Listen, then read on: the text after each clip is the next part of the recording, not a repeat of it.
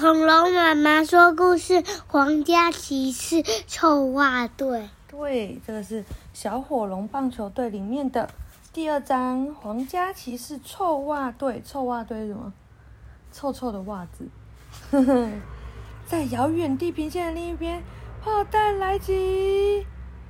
城堡上方瞭望台上的卫兵尖叫着，用望远镜盯着一颗黑色的圆球朝着自己额头飞过来。咚！圆球反弹进城堡里，滚到皇家棒球运动场中间。戴着大墨镜的皇家棒球队教练弯下腰，把球捡起来。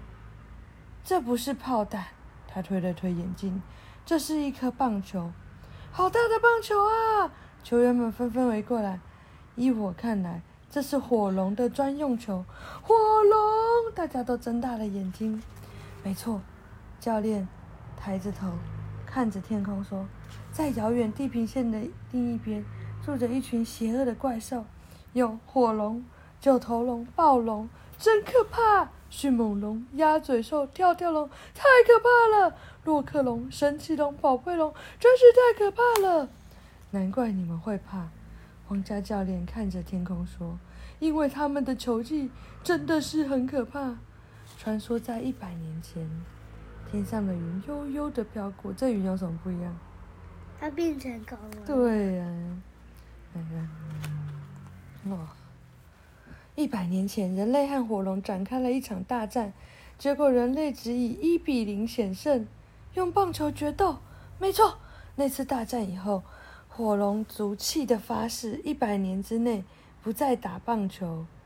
天上的蒲公英悠悠的飘过，在这一百年当中，人类享受着这幸福快乐的生活。现在。一百年已经过了，天上的黑乌鸦啊啊啊的高高飞过去。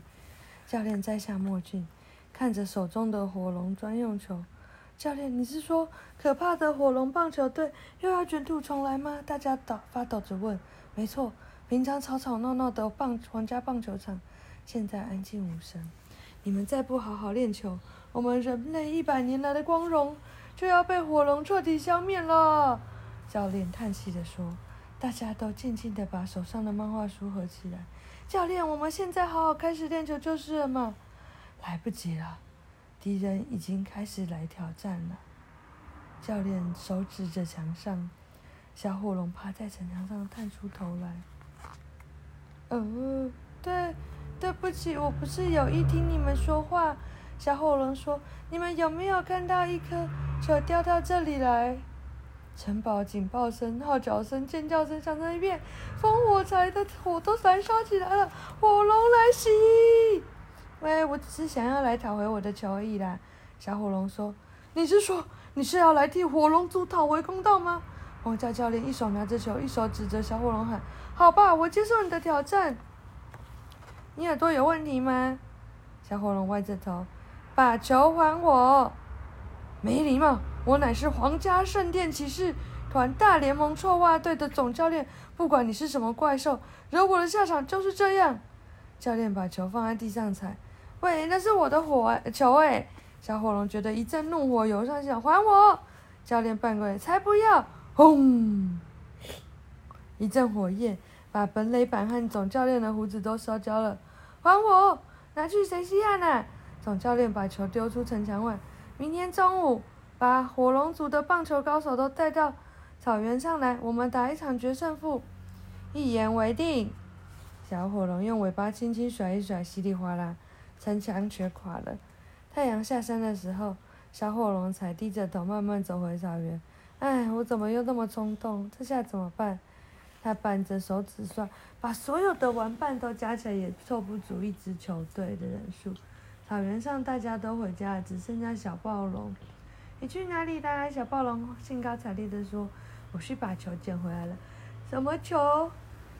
就这颗棒球啊！棒球这么小一颗，怎么吃得饱？